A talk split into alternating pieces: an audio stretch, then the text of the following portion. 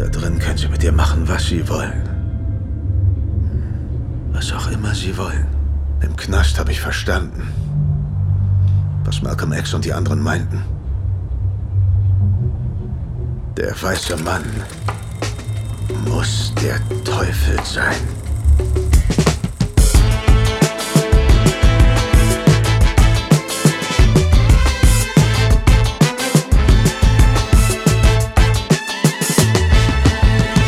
Ihr hört Shots, den kritischen Filmpodcast von Detektor FM. Heute mit Alice Hasters. Hallo. Lukas Bawenschik.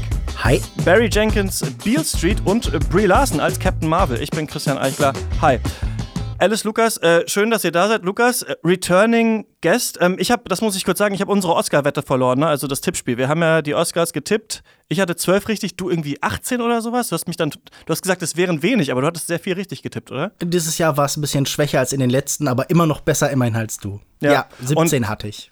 Okay, alles klar. Und wir hatten ja ähm, gesetzt, dass ich ein dass man dem anderen, jeweils anderen einen Film aufdrücken äh, muss. Du hättest nochmal Cloud Atlas gucken müssen übrigens, da bist du jetzt drum rumgekommen. Was, äh, was muss ich mir denn anschauen?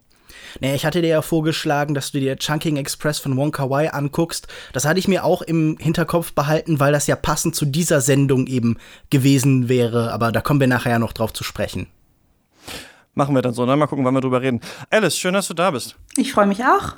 Wir kennen uns eigentlich über eine Ecke. Mhm. Die Ecke ist, oh Gott, das reimt sich Maximiliane Hecke. Ihr macht zusammen einen Podcast, äh, Feuer und Brot heißt der. Genau, das ist ähm, unser Podcast. Den gibt es jetzt schon seit 2016. Und ähm, meine Podcast-Partnerin und beste Freundin Maxi, mit der habt ihr auch schon mal gepodcastet im Pencast damals schon länger her. Genau, damals. Und da kam irgendwie so, so der Kontakt. Was? Kannst du kurz erklären, für alle, die es nicht ähm, kennen, was, was macht ihr bei Feuer und Brot?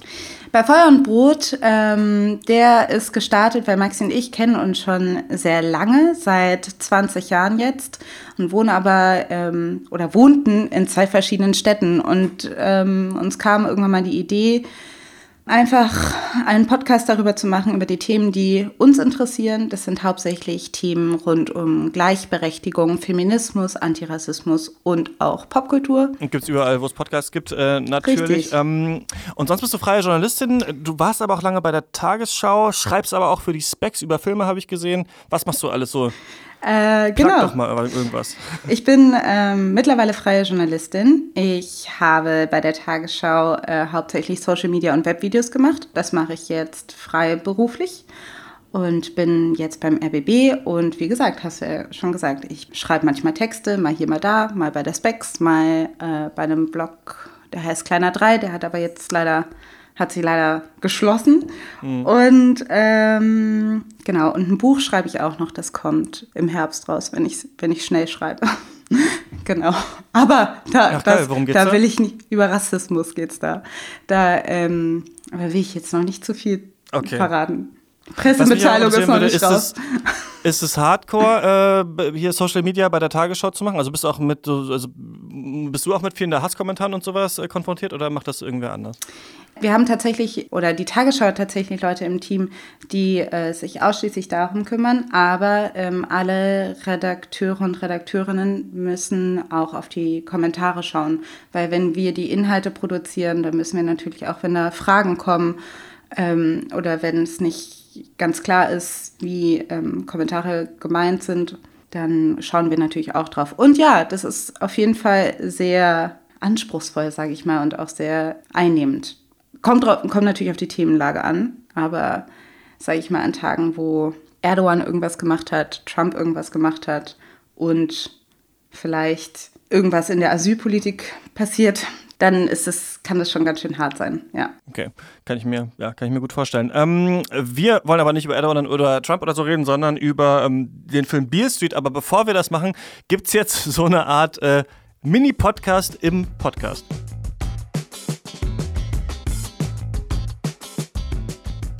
Denn äh, wir wollen hier natürlich auch über den neuen Marvel-Film sprechen, denn der ist ähm, besonders. In Captain Marvel spielt nämlich das erste Mal im MCU eine Frau, die alleinige Hauptrolle. Brie Larson macht das und äh, ich spreche über diesen Film mit Rebecca Görmann. Hi. Hallo. Schön, äh, dass du da bist. Ähm, zur Vorstellung, du machst unfassbar viele Podcasts, weiß ich auf jeden Fall. Erzähl, erzähl doch mal so ein bisschen, was du so machst. Äh, also im Filmbereich bin ich bei den KulturpessimistInnen, wo wir Filme und Serien so aktuellere aus einer, ich sag mal, emanzipatorischen Perspektive uns angucken. Das sind meistens ziemlich lange äh, Serien, äh, ich meine lange Folgen. Wir sitzen dann da auch mal vier, fünf Stunden und reden über die verschiedenen Sachen. Und äh, ein bisschen kürzer halten wir uns zum Beispiel bei den Filmlöwinnen, dem neuen Filmpodcast aus dem Filmlöwin-Universum, wo ich mit Sophie, der Gründerin von Filmlöwin, und Lara einen feministischen Filmpodcast mache. Ja, und dann mache ich noch ganz viel anderes. Habe unter anderem heute einen Fußball-Frauen-Podcast gestartet und es ist alles irgendwie gerade sehr aufregend. Ja, total cool. Ähm, genau, Filmlöwin, äh, Sophie war ja auch sogar schon auch ähm, mal zu Gast hier, als wir auf der Berlinale waren und aktuelle Folge empfehle ich dann noch am Ende dieser Sendung. Ähm, ja, und Glückwunsch auf jeden Fall zum Fußball-Podcast. War, hat wahrscheinlich gefehlt. Ne? So wirkte das auf jeden Fall auf mich bei eurer ähm, Beschreibung, dass es sowas eigentlich mal gebraucht hat und jetzt habt ihr es gemacht. Genau, also wir haben halt das Gefühl gehabt, es gibt bisher schon unfassbar viele Fußball-Podcasts und es gibt da auch Frauen, aber meistens ist es dann eine Frau unter vielen Männern und dass sich mal Frauen mit Frauen über Fußball unterhalten, ist irgendwie die Seltenheit. Und dann haben wir gesagt, naja, wenn es das nirgendwo gibt, dann machen wir das jetzt einfach selbst und haben gedacht, dann nennen wir es auch das als das, was es ist. Das heißt nämlich Früff, Frauen reden über Fußball. Und äh, wir sind jetzt ein großes Kollektiv von 25 Frauen und äh, wollen mal zeigen, was wir da so an Expertise mitbringen. Also Aufruf an die hörenden ähm, KulturpessimistInnen, äh, Fruff, Frauen reden über Fußballfilm Löwen, kann man alles im Podcatcher der Wahl abonnieren. Lass uns doch mal zu Captain Marvel kommen. Ich bin sehr gespannt, denn ich glaube, unsere Meinungen über diesen Film gehen sehr auseinander. Mal schauen, ob sie auch vielleicht auch zusammenfinden. ähm, das ist ja, ja der neue Film im MCU, ich glaube der 21. Ich habe die Nummer nicht mehr mhm. ganz genau äh, im Kopf. Diesmal geht es um äh, Carol Danvers, alias Captain Marvel, gespielt von Brie Larson, die am Anfang eine ähm, ja, Soldatin ist, die in einem intergalaktischen Krieg kämpft. Sie gehört zum Volk der Cree und die kämpfen gegen die Skrull, das tatsächlich so also wie grüne Marsmenschen sind, die aber äh, ihre Gestalt wandeln können. Also man weiß nie, wenn man äh, einem Freund nach längerer Zeit mal begegnet, ob nicht vielleicht ein Skrull äh, dahinter steckt. Und in diesem äh, Krieg ist sie Teil so einer Spezialeinheit. Ähm, unter anderem äh, spielt Jude Law da ihren Anführer und sie ähm, gerät aber auf die Erde durch einen Umstand und ähm, durch ganz viele verschiedene Verwicklungen und trifft da auf Nick Fury, gespielt von einem digital verjüngten Samuel L. Jackson, den wir auch schon aus diesen ganzen Avengers und Marvel-Filmen kennen. Und die ja, müssen dann so einen bestimmten Gegenstand suchen und ähm, geraten dann auf eine Air Force-Basis und da wird Carol so ein bisschen mit ihrer Vergangenheit konfrontiert, denn äh, sie hat da schon mal was äh, zu schaffen gehabt und wir erfahren dann auch was. Und was noch wichtig ist zu sagen, ist, glaube ich, dass der Film in den 90ern spielt. Also wir mhm. haben hier auch viele verschiedene so 90er-Referenzen, ähm, die da drin sind und äh, deswegen ist eben Nick Fury zum Beispiel hier jünger und wir erfahren natürlich so Dinge, wie er zum Beispiel sein Auge verliert und ähm, ja, noch so ein paar andere Verwebungen sind hier mit anderen Marvel-Filmen, wie wir das so ungefähr kennen. Ähm, hast du was zu den äh, RegisseurInnen dieses Films rausgefunden? Äh, also die sind tatsächlich noch nicht so bekannt mit großen Filmen. Es sind äh, Anna Bowden und Ryan Fleck, die tatsächlich auch als Regie-Duo auftauchen. Das ist ja immer was Besonderes. Dafür muss man sich extra registrieren äh, bei der Directors Guild of America, dass man auch als Duo auf so einem Film Film als Regie auftauchen darf. Und die machen schon seit vielen Jahren gemeinsam Regiearbeit. Sie haben sich kennengelernt, als sie noch zur äh, Filmuni gingen und haben am Anfang vor allem so Doku-Kurzfilme miteinander gemacht. Und so der erste große Film, mit dem sie, glaube ich, ein bisschen bekannter geworden sind, war Half Nelson in 2006. Äh, ich glaube, der war auch vor allem deshalb groß, weil da Ryan Gosling mitgespielt hat. Ähm, und da hat er auch seine erste Oscar-Nominierung für bekommen. Und was vielleicht noch ganz spannend ist, dass sie ähm, 2008 äh, nee, ein, ihr dritter Film äh, war Mississippi Grind und da hat auch schon Ben Mendelssohn die Hauptrolle gespielt, der ja jetzt auch hier dabei ist mhm. als äh, Talos. Stimmt. Ähm, also da gab es auch schon so eine gewisse Überschneidung. Und sie wurden halt ausgewählt für diesen Film. Es waren äh, noch andere im äh, in, im Gespräch, also zum Beispiel Ava DuVernay, äh, aber sie wurden genommen, weil äh, sie, so sagte zumindest Ryan Kugler, äh, so ein gutes Verständnis für die Figur Captain Marvel irgendwie hatten. Ja, und jetzt der erste ähm, Marvel-Film mit einer Frau in der Hauptrolle. Wir haben das ja vor zwei Jahren schon äh, bei DC gesehen mit Wonder Woman. Marvel zieht jetzt quasi nach. Manche würden sagen, viel zu spät. Wie hast du denn diesen Film gesehen und ja, wie fandst du das so? Vor allem ja, eben auch aus feministischer Perspektive. Also ich bin sehr zufrieden aus dem Kino gegangen. Ich äh, ist ja immer so bei so Filmen, äh, wenn man sowas so lange erwartet hat, also jetzt der erste Film mit einem weiblichen Lied bei Marvel, ähm, dass man dann auch eine große Fallhöhe hat und besonders viel Angst hat, dass es äh, schief gehen könnte. Aber ich finde, der Film hat äh, erstaunlich viel richtig gemacht an äh, verschiedensten Stellen ähm, und deshalb saß ich am Ende einfach sehr äh, grinsend da. Also es, es war schon so, dass ich am Anfang, also ich bin jetzt keine Comicleserin, das heißt, ich kenne nicht die ganzen Hintergründe aus den, also es ist ja eine Comicverfilmung, aber ich muss sagen, nach den ersten 10, 15 Minuten, wo es mir ein bisschen schwer fiel, reinzukommen, äh, war ich super gut drin und gerade im zweiten Akt, wo es ganz viel um menschliche Beziehungen auch zwischen, ähm, zwischen Carol Danvers und ihrer ehemals besten Freundin ging, so ich finde, da hatte der Film mich zu 100 Prozent. Ähm, können wir da vielleicht dabei bleiben? Das würde mich interessieren. Mhm. Was fandst du daran irgendwie so mhm. ganz gut? Weil zum Beispiel, also eine Sache wären ja wahrscheinlich die Frauenrollen. Da muss man sagen, dass ähm, sie ja tatsächlich dann auch ein äh, äh, Sidekick zur Seite gestellt bekommt, auch eine ähm, schwarze Frau, die auch beide sehr ne, so starke Charaktere mhm. sind. Die eine ist auch Mutter und hat so eine auch sehr wissbegierige Tochter und sowas. Das finde ich schon, kann man sagen, das sind schon auch so ganz, ich finde jetzt keine revolutionären Frauencharaktere, aber waren schon so ganz mhm. cool gezeichnet. Ähm, was hat dir daran gefallen? Na, ich glaube, das, was tatsächlich das Revolutionäre daran ist, ist, dass äh, Carol Danvers ja zurückkommt in ein Setting und ähm, dass dort nicht äh, sich plötzlich eine alte Liebschaft, irgendein Typ auftut und sich dadurch irgendwie Erinnerungen wieder zurück äh, erweisen, sondern dass es tatsächlich um eine Freundschaft mit einer Frau geht und dass die sozusagen der Auslöser ist, der sie aus allem ich will nicht sagen rausholt, aber der ihr so die Kraft gibt, äh, ihren wahren Kern, ihr wahres Ich zu finden.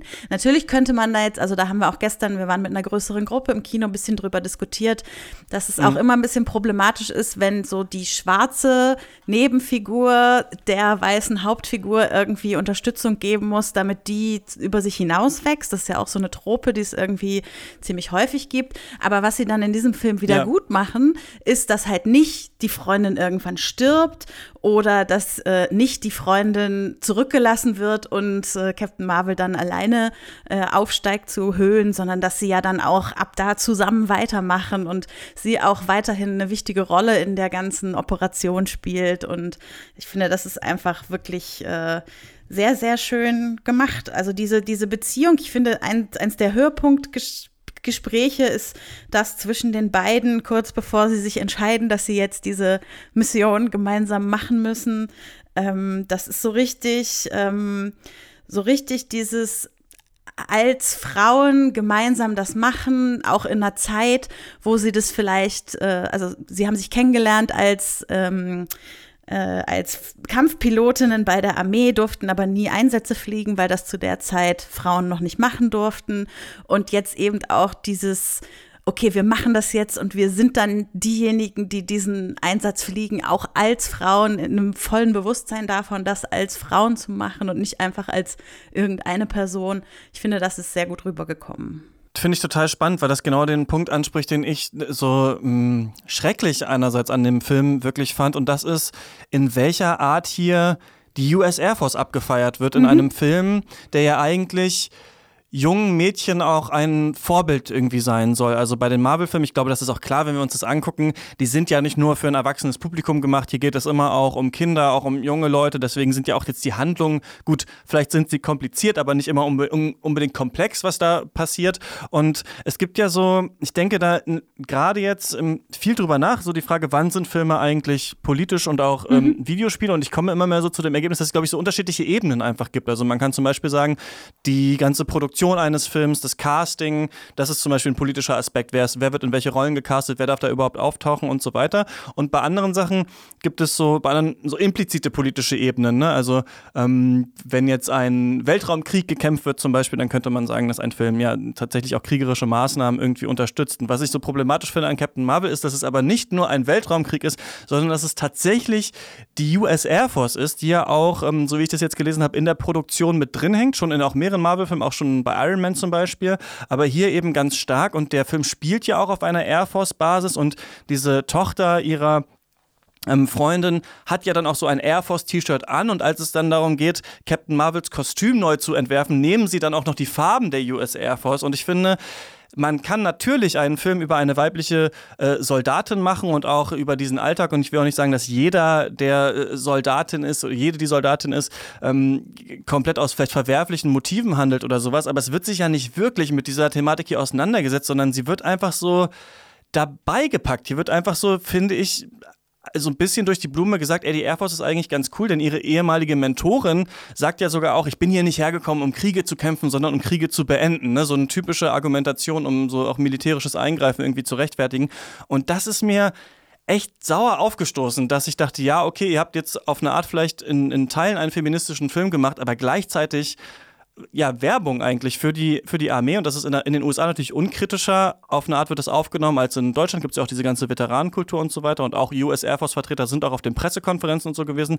Aber so aus, aus, aus meiner Sicht dachte ich echt so, das kann es eigentlich doch auch irgendwie nicht hm. sein. Ja, ist mir auch aufgefallen, äh, war auch ein Thema in unserer Kinogruppe gestern. Wir hatten dann so das Gefühl, gleichzeitig ist es aber auch ein imperialismuskritischer Film. Und äh, das dann in Kombination, äh, da könnte man fast so ein bisschen subversives Verhalten der RegisseurInnen und der DrehbuchautorInnen irgendwie vermuten, dass man halt äh, die US Army als großen Geldgeber dabei hatte, aber ihnen auch so ein bisschen diese Imperialismuskritik gleichzeitig mit untergemogelt hat in dem Film. Und das, Inwiefern meinst du, ist der, ist der imperialismuskritisch, der Film? Also es spielen ja Flucht spielt zum Beispiel eine große Rolle in dem Film und es spielt eine große Rolle, äh, was es mit einer Nation oder mit einer äh, Rasse macht, wenn man so Allmachtsgefühle entwickelt und andere Planeten einnehmen will und so weiter. Und das dann sozusagen in Kombination, finde ich, hat schon was Imperialismuskritisches. Und also was eigentlich mein äh, feministisch favorisiertester Punkt an dem Film ist, ist hm. die ganze Geschichte, die sich so durchzieht mit dem als Kämpferin, als also gerade du musst lernen, deine Emotionen zu kontrollieren, um eine gute Kämpferin zu sein. Was ja so eine typische Trope ist, was irgendwie Frauen vorgeworfen wird, so du bist ja viel zu emotional und deshalb kann das alles nicht werden, ganz egal in was für einem Gesellschaftsbereich wir uns bewegen, Wirtschaft, Wissenschaft, äh, was auch immer immer. Hier ist es jetzt halt ähm, Kampf, also Kampfausbildung und so wie diese, diese Trope im Laufe des Films eingewoben wird als etwas, womit sie zu kämpfen hat, als etwas, was sie in ihrer Entwicklung einschränkt und in ihrer Kraft einschränkt und in ihrer Macht einschränkt, dass von außen dieses auf sie so draufgedrückt wird. Ich finde, das ist äh, auch ganz wunderbar, wie das dann im Laufe des Films so überwunden wird. Ähm, Genau, vielleicht machen wir noch so ein paar irgendwie Abschlussstatements. Also ich, ich sag mal so, mir hat der Film trotzdem nicht gut gefallen. Ich fand, er hatte sehr viele Längen. Ich fand, dass ähm, der unglaublich hässlich auch gefilmt war, dass auch die Einstellung, also dieses Ganze durch die Wüste fahren und dann auf dieser Air Force Basis. Ich dachte zwischenzeitlich, ich gucke so eine sehr lange Folge Star Trek, die aber irgendwie scheinbar anderthalb Mil, äh, 150 Millionen Dollar gekostet hat. Ähm, auch den Humor fand ich schwierig. Auch das würde ich dich auch gerne fragen, wie du diese Einbettung der 90er Jahre fandest, weil das ist auch echt nur auf so ein paar Tropes hinausgelaufen, aber so richtig nach den 90ern sah das eigentlich alles für mich nicht aus. Also ich fand, für mich wirkte das tatsächlich so ein bisschen so wie die Billigproduktion, die jetzt vor dem nächsten Avengers-Film kommt und nochmal Leute ins Kino ähm, holen will, finde es natürlich auch sehr löblich, dass sie jetzt nach viel zu langer Zeit gesagt haben, wir machen mal einen Superheldenfilm über eine Frau, aber ähm, kann ihn auf jeden Fall nicht empfehlen, aber bei dir ist es eben anders, ne? Genau, also ich, ich kann ihn empfehlen. Ich finde auch, also ich, ich liebe zum Beispiel die allererste Szene, auch wie sie gefilmt ist, wie sie uns reinzieht in den Film, finde ich großartig. Auch nochmal ab von der, der feministischen Sichtweise. Ich finde auch wirklich ich habe das Gefühl, sie haben sich angeguckt, äh, wenn wir uns, du hast am Anfang Wonder Woman angesprochen, so Wonder Woman war ein Film, bei dem ziemlich viel gefeiert wurde und es wurde vor allem der dritte Akt sehr viel kritisiert. Ich finde, das haben sie sich sehr gut angeguckt und einen komplett anderen dritten Akt gemacht als den, den es bei Wonder Woman bei DC gab und äh, das fand ich sehr erfrischend. Ich hätte auch gerne noch mehr von dem Kampf am Ende gesehen, den du schon gerne so schnell weghaben wolltest. Ähm, und ich, ich bin wirklich ähm, ganz froh, diese Charaktere kennengelernt zu haben. Es ist auch so, habe ich mir sagen lassen, dass ähm, Monika, die, die äh, Tochter ihrer besten Freundin, in den Comics auch eine Captain Marvel ist. Und mal gucken, ob da vielleicht ja. in der Jetztzeit dann irgendwann noch mal eine neue Captain Marvel ah. im Avengers-Universum auftauchen wird, wenn wir in der Zeit nach Endgame sein werden. Also ich finde, der Film hat gute Linien aufgemacht, er hat auch gut Linien geschlossen. Also ich, ich mochte die, äh, die typische Marvel Mid-Credit Scene, also bleibt sitzen, das ist natürlich besonders wichtig jetzt im Hinblick auf Endgame. Und ich finde, sie haben das wirklich äh, solide bis gut gemacht. Ja, ich bin sehr zufrieden. Alles klar, Rebecca. Dann äh, vielen Dank, dass du ähm, mit mir über diesen ähm, Film gesprochen hast und dann vielleicht bis äh, zum nächsten Mal in diesem oder einem anderen Podcast. Ja, danke, dass ich dabei sein durfte und äh, es ist immer besonders spannend, wenn man sich nicht einer Meinung ist, finde ich. Okay, soviel also zu ähm, Captain Marvel. Lass uns mal zurück zu Beale Street kommen. Lukas, der Regisseur ist Barry Jenkins. Was ist es denn für einer? Genau. Ähm, Barry Jenkins ist ein amerikanischer Regisseur, den die meisten spätestens seit seinem Oscar-Erfolg mit dem Drama Moonlight im Jahr 2017 kennen dürften. Und das war, nach ein paar Shorts und seinem Debüt Medicine for Melancholy, erst ein zweiter Film, in einem Interview mit der Zeit hat er 2017 gesagt, mein Leben symbolisiert Hoffnung. Und tatsächlich erinnert sein Aufstieg so ein bisschen an einen seiner Filme. Jenkins äh, wuchs in Miami auf, die drittärmste Stadt des Landes, und sein Vater stirbt schon, als er zwölf ist. Und aus seiner schwierigen Situation hilft ihm dann Football. Ein Sportstipendium ermöglicht ihm ein Studium und der Wechsel in den Filmstudiengang ist dann wirklich so eine spontane Impulsentscheidung, die ihn dann über Arbeit für das Sundance Film Festival zu einem Praktikum bei beim Label von der Talkshow-Moderatorin Oprah Winfrey bringt und schließlich dazu Drehbücher für die HBO-Serie The Leftovers zu schreiben. Und Seit seinem ersten Kurzfilm schon, im Jahr 2003, arbeitet er eigentlich durchgängig mit demselben Kameramann zusammen, mit James Laxton. Ich würde sagen, dass man Jenkins definitiv nicht auf ein Thema reduzieren kann, aber wenn seine Figuren eine Sache verbindet, dann, dass sie immer in einem Spannungsfeld stehen zwischen der Suche nach einer eigenen Identität und dem Zwang, eine größere Idee, äh, eine größere Idee irgendwie zu repräsentieren. Das gilt zum Beispiel für den kurz nach 9-11 amerikanische Flaggen waschenden Araber Adid aus My Josephine oder auch das Mumblecore-Liebespaar aus Madison for Melancholy, das nach einem One-Night-Stand einen Tag in San Francisco miteinander verbringt, unter anderem am Martin, Martin Luther King Memorial, im Museum of the African Diaspora oder beim Treffen eines aktivistischen Mieterverbands. Und oft geht es dann eben um Paare, die stehen oft im Mittelpunkt, die eigentlich nur leben und lieben wollen, aber von ihrer Umwelt dann in andere Bahnen gezwängt werden. Und ich würde sagen, da sind wir dann auch schon bei Beale Street. Ja, genau, Alice. Kannst du mal erzählen, so ein bisschen, worum, worum geht es in dem Film? Ja, also in, bei Beale Street geht es, sind wir in New York, in Harlem, in den 70er Jahren. Die 19-jährige Tisch und der 22-jährige Fonny haben nicht viel, aber sie haben einander. Und das junge schwarze Paar ist sehr verliebt und gerade dabei, ein eigenes Leben aufzubauen. Und dann wird Fonny verhaftet. Der Vorwurf lautet Vergewaltigung und da steigt der Film ein. Ähm, er wird von Tisch erzählt und sie besucht Fonny im Gefängnis. Zwischen ihnen eine dicke Glasscheibe. Beide haben Hörer in der Hand, um miteinander sprechen zu können. Und äh, sie sagt ihm dann, dass sie schwanger ist. Und ähm, Tisch und ihre Familie versuchen von da, dort an alle Hebel in Bewegung zu setzen, um Fonny aus dem Gefängnis zu bekommen, sofern sie das können, ohne Geld und ohne Unterstützung. Denn obwohl Fonny ein Alibi hat und die Tat quasi gar nicht begangen haben kann, stehen die Aussagen des Opfers und die des Polizisten, der Fonny verhaftet hat, gegen ihn. Monate vergehen, Tischbauch wächst und wir sehen dabei zu, wie sie und ihre Familie mit großem Aufwand einen Schritt nach vorn gehen, um wieder drei Schritte zurückgeworfen zu werden. Das Ganze ist in sehr sinnlichen Bildern ähm, erzählt und Barry Jenkins bringt den gleichnamigen Roman von James Baldwin in einem ja, romantischen Licht auf die Leinwand und erzählt so eine essentielle afroamerikanische Lebenserfahrung. Und deshalb steht auch am Anfang unter anderem der Satz, der auch aus dem Roman stammt, Every black person born in America is born on Beale Street. Wie fandst du den Film? Ich fand den Film ähm, sehr gut. Ich bin ein großer Barry Jenkins-Fan. Mir gefiel der Film Moonlight auch schon ähm, total gut. Ich finde es ähm, interessant, gerade bei Beer Street, ich habe ein bisschen gebraucht, um reinzukommen, weil es so ein Balanceakt ist und es schwer ist, sich erstmal erstmal ein Verhältnis zu diesem Film zu finden, finde ich. Weil der so schön aussieht und so schöne Momente hat und so sinnlich ist durch die, der arbeitet sehr viel mit Musik, sehr langsam erzählt und gleichzeitig ist aber das Thema und die, ähm, die Geschichte eigentlich so tragisch und so traurig und erzählt und triggert auch irgendwie ganz viele Punkte in mir, die ich so unfair finde an dieser Gesellschaft, dass es quasi wirklich ein Bad der Gefühle ist, finde ich, wenn man diesen Film schaut. Ähnlich bei, wie bei Moonlight das auch schon der Fall war. Wie war das bei dir, Lukas? Mir ging das eigentlich ganz ähnlich. Ich will diesen Titel mit dem kritischen vollen Podcast jetzt tatsächlich auch mal ernst nehmen.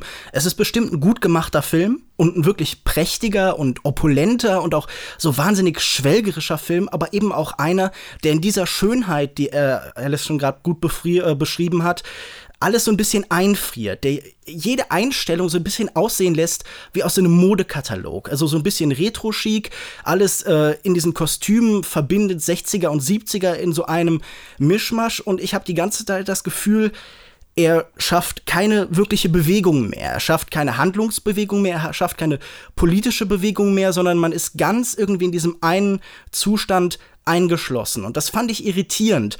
Diese Diskrepanz zwischen Melodrama und irgendwie halt einer großen Schönheit, die gibt es ja im Hollywood-Kino eigentlich oft. Also diese Farben gerade am Anfang erinnern einen natürlich wahnsinnig stark an so jemanden wie Douglas Sirk oder so, so den großen Melodramatiker der 40er und 50er Jahre im Hollywood-Kino.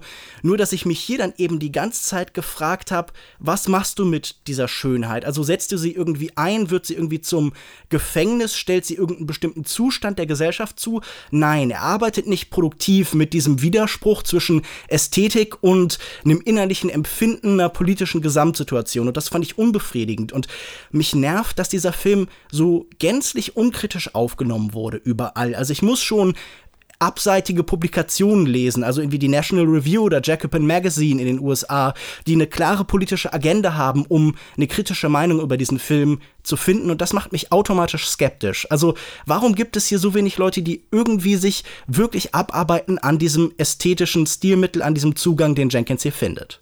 Also erstmal finde ich es irgendwie interessant. Natürlich ist es jetzt auch vielleicht meine neue Rolle, so dass ich eben jede Woche diesen Filmpodcast mache und wir auch immer aktuelle Produktionen besprechen. Aber ich finde es schon interessant, wie oft wir in letzter Zeit, und das ist jetzt, also den Podcast gibt es ja erst seit Januar, viel über so strukturellen Rassismus zum Beispiel in den USA sprechen und wie viele Filme auch von ähm, schwarzen Filmemachern, die das thematisieren, wir irgendwie haben. Klar, Green Book, ja, das Beispiel, das eben so ein bisschen da rausfällt, ja, mit dem Oscar-Gewinn. Du hast ja auch eine Rezension dazu geschrieben, ähm, Alice in the Specs, aber ich finde trotzdem interessant, dass wir jetzt über die, so mehrere Wochen eigentlich hier immer wieder so eine an sich ähnliche politische, gesellschaftliche Grundthematik haben, die aber alle Filmemacher irgendwie anders behandeln und andere Lösungsansätze sehen. Ich glaube, ja, hier bei Beale Street wird vor allem so positiv bes besprochen, ohne jetzt äh, das komplett spoilern zu wollen, aber dass es ke eben keine einfachen Lösungen für diese Probleme gibt, sondern dass die Probleme irgendwie fortbestehen und dass eben diese Probleme, die diese Charaktere damals hatten, eben heutzutage auch noch fortbestehen.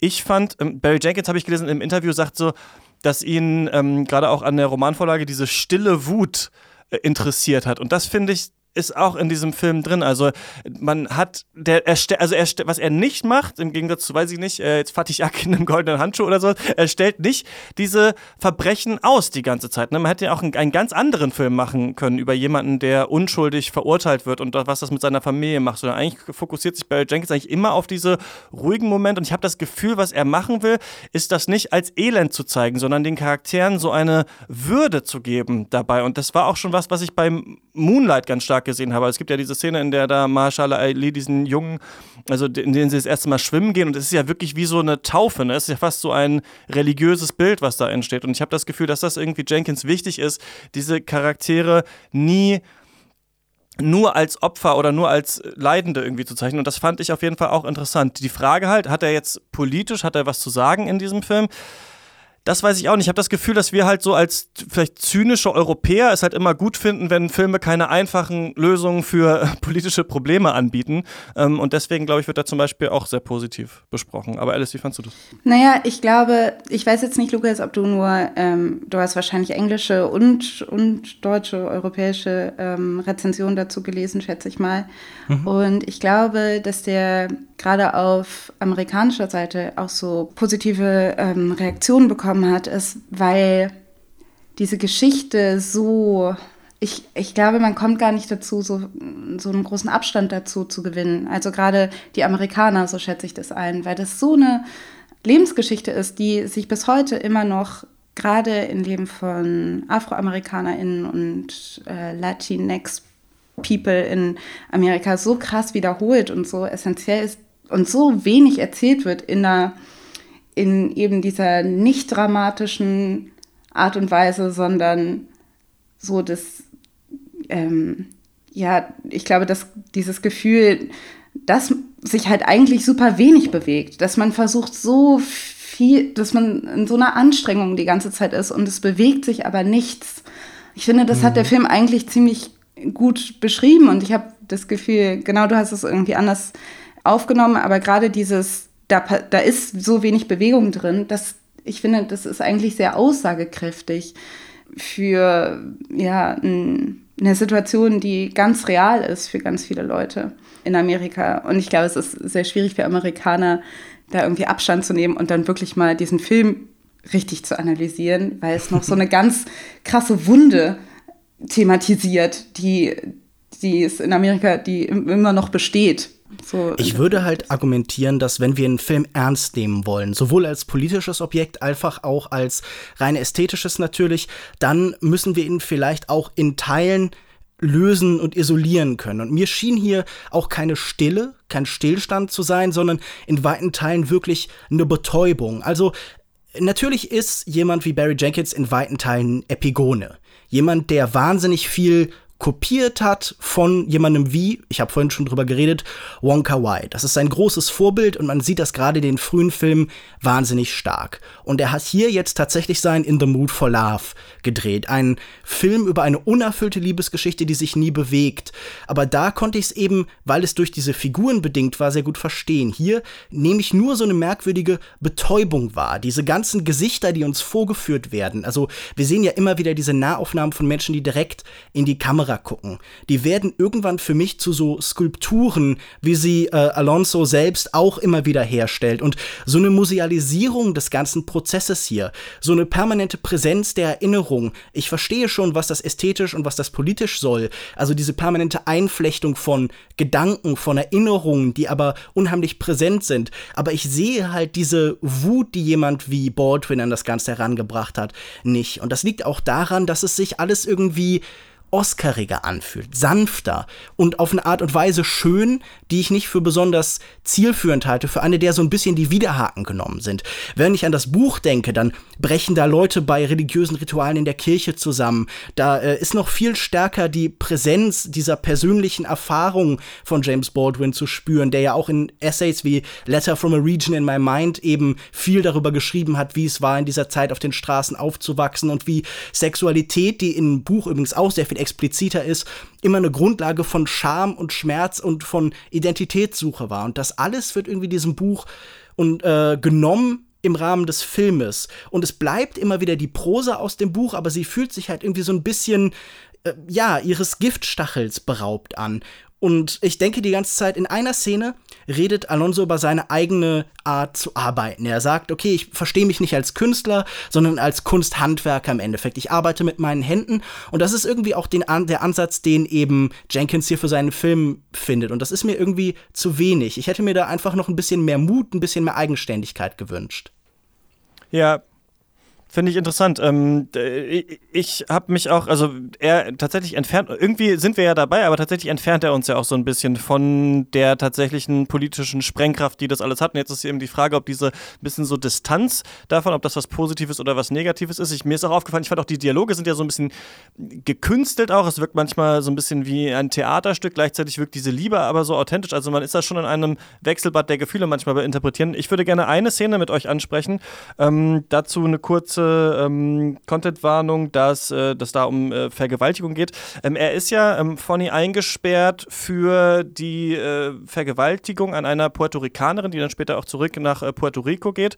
Und ähm, die Mutter seiner Frau reist der dann hinterher und stellt sie dann. Und es geht quasi darum, dass äh, er war es ja nicht, aber sie hat trotzdem ausgesagt, er sei es gewesen, weil sie fünf Verdächtige oder so da gesehen hat und gesagt hat, der da war es, es war dunkel, sie kann sich selber nicht mehr genau daran erinnern. Und jetzt versuchen die, diese Puerto Ricanerin davon zu überzeugen, dass sie aussagt, dass er es nicht war. Und ähm, das macht sie nicht. Und ich habe mich gefragt, was der Film uns mit dieser Szene sagen will. Ob es quasi hier so eine Art People of Color Solidarität noch nicht gibt aufgrund des Systems oder ob hier auch die tatsächlich auch Erfahrungen, die Frauen machen, im Gegensatz zu Männern nochmal angesprochen werden sollen. Das würde mich interessieren, neben anderen Sachen, was ihr so da so drin gesehen habt in diesem Konflikt. Denn ich fand, das war so das politisch fast Interessanteste, was der Film so aufgemacht hat.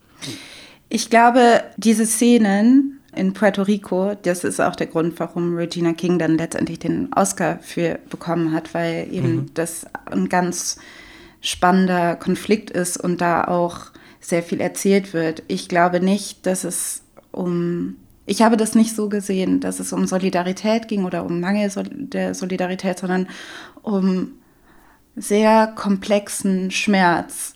Ja, also wenn man das Thema Solidarität nehmen will, dass es einfach nicht möglich ist, weil alle so verletzt sind und handlungsunfähig werden in, in ihrem eigenen Schmerz, weil es keine ja keinen Platz gibt, um über den eigenen darüber hinwegzuschauen und irgendwie Hände auszustrecken, sondern alle müssen so sehr für sich kämpfen. Und diese Frau, diese Puerto Ricanerin, versucht einfach irgendwie dieses Trauma zu überleben und hat einfach gar keinen Platz mehr, irgendjemand anderen zu helfen oder Empathie für irgendjemand anderen zu empfinden und kriegt gar nicht zu fassen, auch wenn sie jemanden vor sich stehen hat, der, der sie anbettet oder nochmal eindringlich bittet, ihre Meinung zu ändern und nochmal zu überlegen, ob es nicht anders gewesen sein kann, dass es da einfach keinen Platz mehr für gibt. So habe ich das gesehen, dass man merkt, diese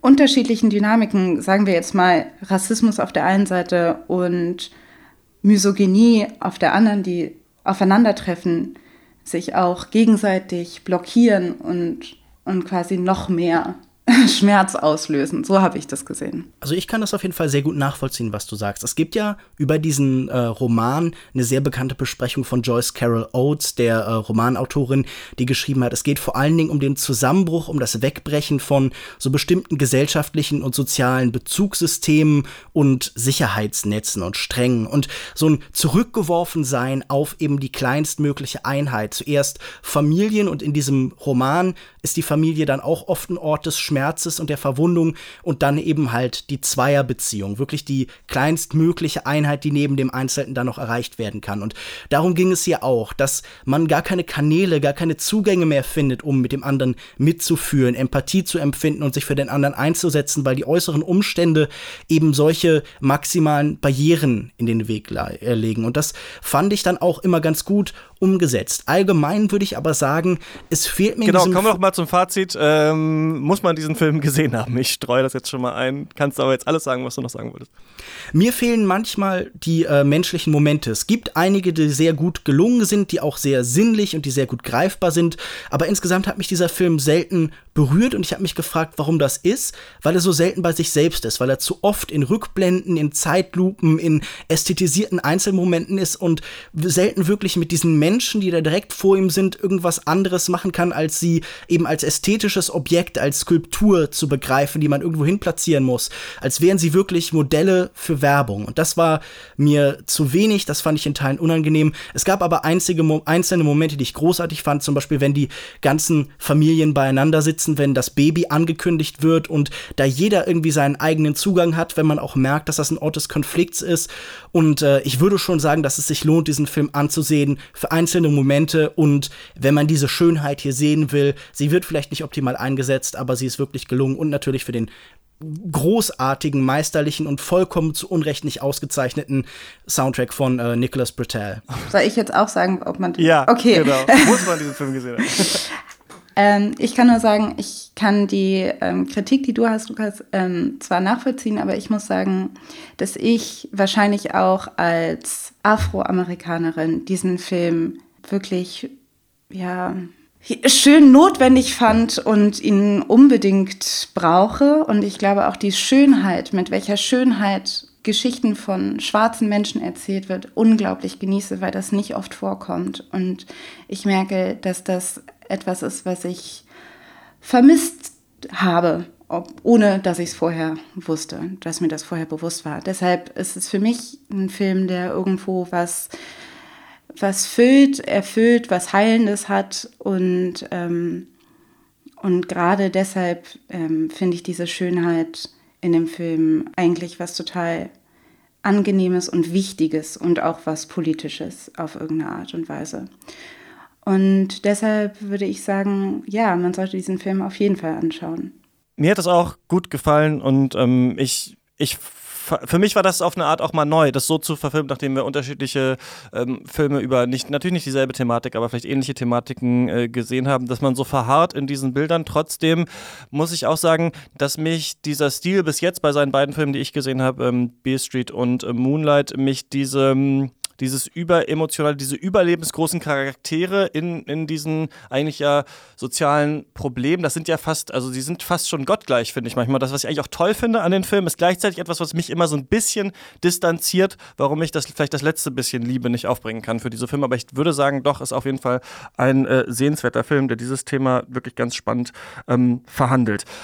Außerdem noch ab heute im Kino ist einmal Mid-90s von Jonah Hill. Die Hörerinnen und Hörer werden sich erinnern, dass ich ja eigentlich mit ihm ein Interview hätte führen sollen, aber es hat nicht geklappt, weil er eine Augenkrankheit hatte. Also werden wir ihn leider nicht hören. Ähm, nachdem wir diese ganzen Filme auch über schwarze Sozialisierung in den USA gesehen haben, wirkt dann jetzt doch im Nachhinein dieser Film mit 90s auf mich ein bisschen banal, aber trotzdem habe ich mich da sehr äh, wiedererkannt drin in diesem Film. Nicht, weil ich ein krasser Skater bin, um es kurz zu erklären. Es geht um einen, ja, jungen, äh, einen Jungen, der ähm, mit einer alleinerziehenden Mutter und seinem größeren äh, Bruder aufwächst und anfängt äh, zu skaten, aber eigentlich gar nicht richtig skaten kann. Und ich finde, als ich das so gehört habe, der Film heißt Mid-90s und es geht ja um so Skater-Kids, dachte ich mir so, okay, und es ist von Jonah Hill, was kann das eigentlich sein? Das kann viel sein, finde ich. Also das ist ganz, ganz toll, finde ich, so eine Gruppendynamik heranwachsender Jungen, abgebildet schon von Machtstrukturen, die sich auch später in deren Leben noch durchbrechen ähm, werden, gezeichnet